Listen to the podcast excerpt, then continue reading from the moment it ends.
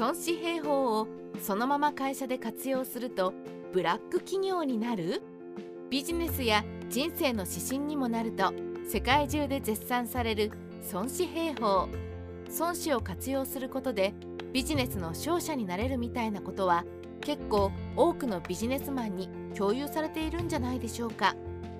現在の孫子の兵法は乱世の勧誘曹操が注釈をつけて整理したものなんですが読んでいると仮に孫子兵法を丸々実践してしまうと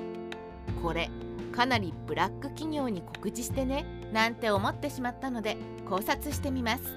上司の命令は絶対心章筆抜を貫け。孫子の兵法窮地編には曹操の注釈として以下の言葉があります。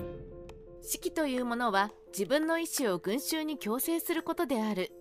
それは功績を上げた者は必ず称し禁令に違反した者は必ず処罰する厳格な契約の概念に基づいている。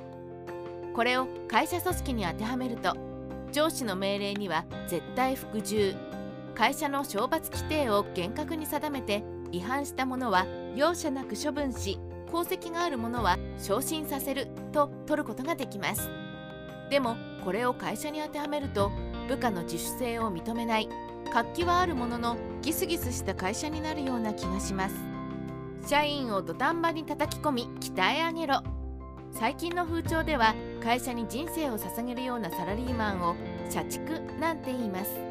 この定義についてはカワウソは違和感がありますがそれはさておき会社だけの人生は嫌だ。自分のプライベートも大事にしたいというのが現代サラリーマンの平均的な考えでしょう。しかしそんな甘っちょろい考えを孫子兵法は許しません。利益で誘導された人間は不利になると意欲が抜けてしまう。生きるか死ぬかの現実に直面し続けてこそ戦場の修羅場にも動揺しない精神力が鍛え上げられるのだ。孫子兵法窮地編。これをビジネスシーンに応用するとなると上司お前らタイムカードを押して椅子に座ってりゃそれで毎月給料もらえると思うなよ。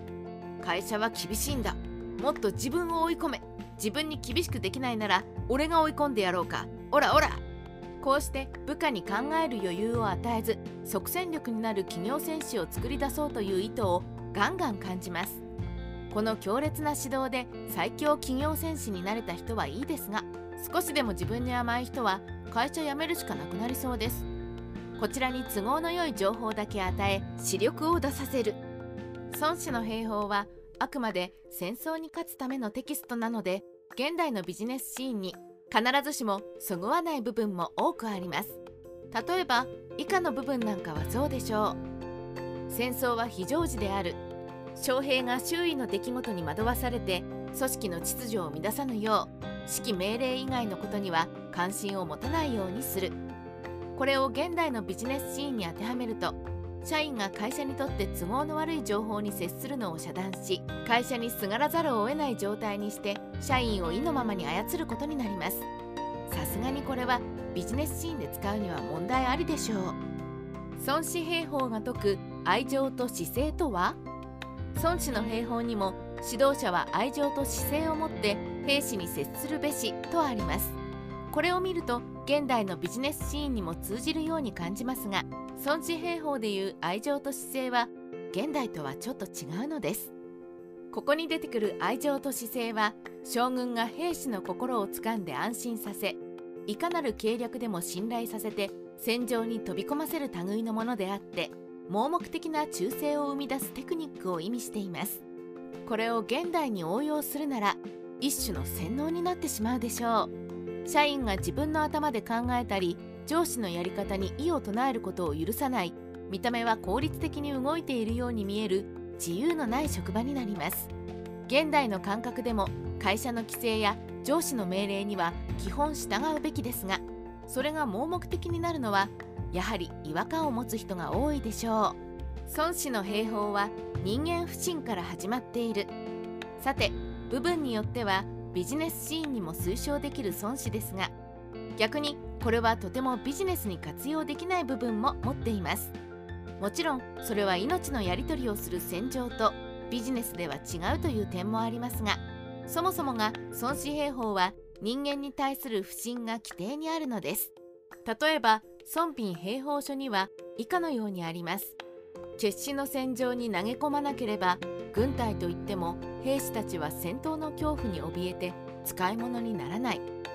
現在では孫武と孫品は別人ということが分かっていますがつまりは兵法の名著というのはどれであろうと基本兵士を信用しておらずいかにして信用できない兵士にやる気を出させて奮起させるかに力点を置いているのが分かります。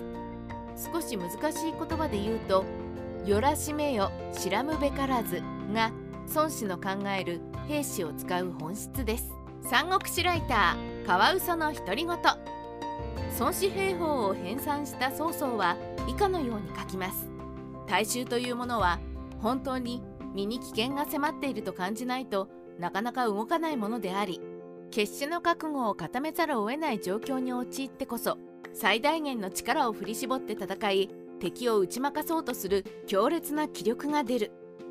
孫子兵法の基本スタンスはこういうものなのです。当時の将軍は命じられれば一面識もない満単位の兵士の指揮を取ります。とても兵士一人一人と交友を温めてる暇はないのです。そうなると厳しい放棄と公正な報奨で兵士の恐怖と欲望を操り兵士をおじけづかせるような不利な情報は遮断して与えない。その状態で兵士が将軍に頼らざるを得ないようにして誘導し必死で戦わないと生き延びることができない戦場にいきなり放り込んで生き残りたいという兵士の本能に火をつけるしかありません。孫子兵法を表した孫武にしても豪王考慮の信頼を短時間で得るために宮廷の幹事を太鼓で指揮しようとして何度か命令を伝えますが真面目に命令を聞く幹事がいないので考慮の長期を命令違反の罪で殺害して幹事を恐怖で統制しましたしかしこれをそのままビジネスシーンや組織論に応用すると脇目を振る暇もなく常に必死で働かざるを得ないブラック企業ができてしまうと思うのです。